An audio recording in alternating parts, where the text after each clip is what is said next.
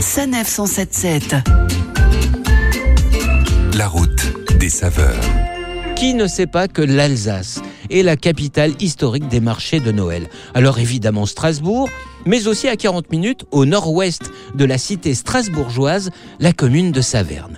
Et là, Claire, une table vous a particulièrement conquise. Il s'agit de celle de la Garenne, à deux pas du centre-ville. Alors Claire, on va pas se mentir, vous avez beaucoup aimé la décoration et l'ambiance. Alors en fait, Philippe, c'est un hôtel-restaurant qui fait aussi bar à vin avec une belle cave. Elle comprend 250 références de vins de vignerons et des vins d'auteurs remarquables par leur terroir et leur caractère. Seulement voilà Claire, combien même serait-il remarquable qu'on ne le répétera jamais assez, l'abus d'alcool est dangereux pour notre santé? Alors vous avez raison Philippe, aussi on accompagne ces jolies bouteilles de bons petits plats dans une décoration chaleureuse tout en bois clair.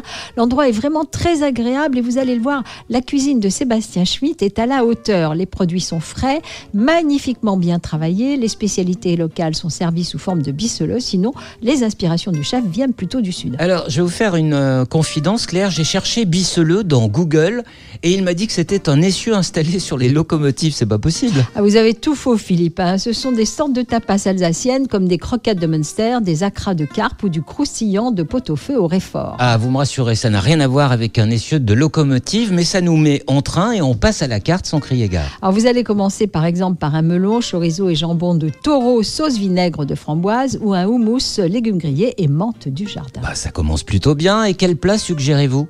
Moi je vous suggère un agneau, frites de polenta, courgettes rôties ou un lieu jaune avec galettes de maïs et épinards, sauce curry et popcorn. Et pour conclure Un sablé aux fraises, tonka, sorbet rhubarbe ou un feuille à feuille, pralin, cacahuète, caramel et sorbet persil banane extraordinaire. On sort de cette garenne et on va pas du tout poser un lapin au marché de Noël savernois. Comment il est ce marché?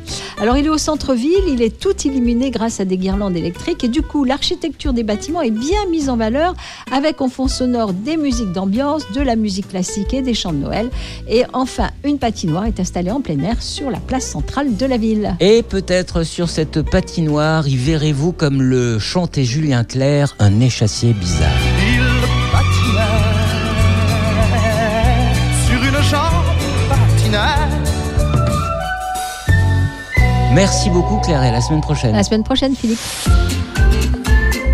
Retrouvez toutes les chroniques de Sanef 177 sur sanef177.fr.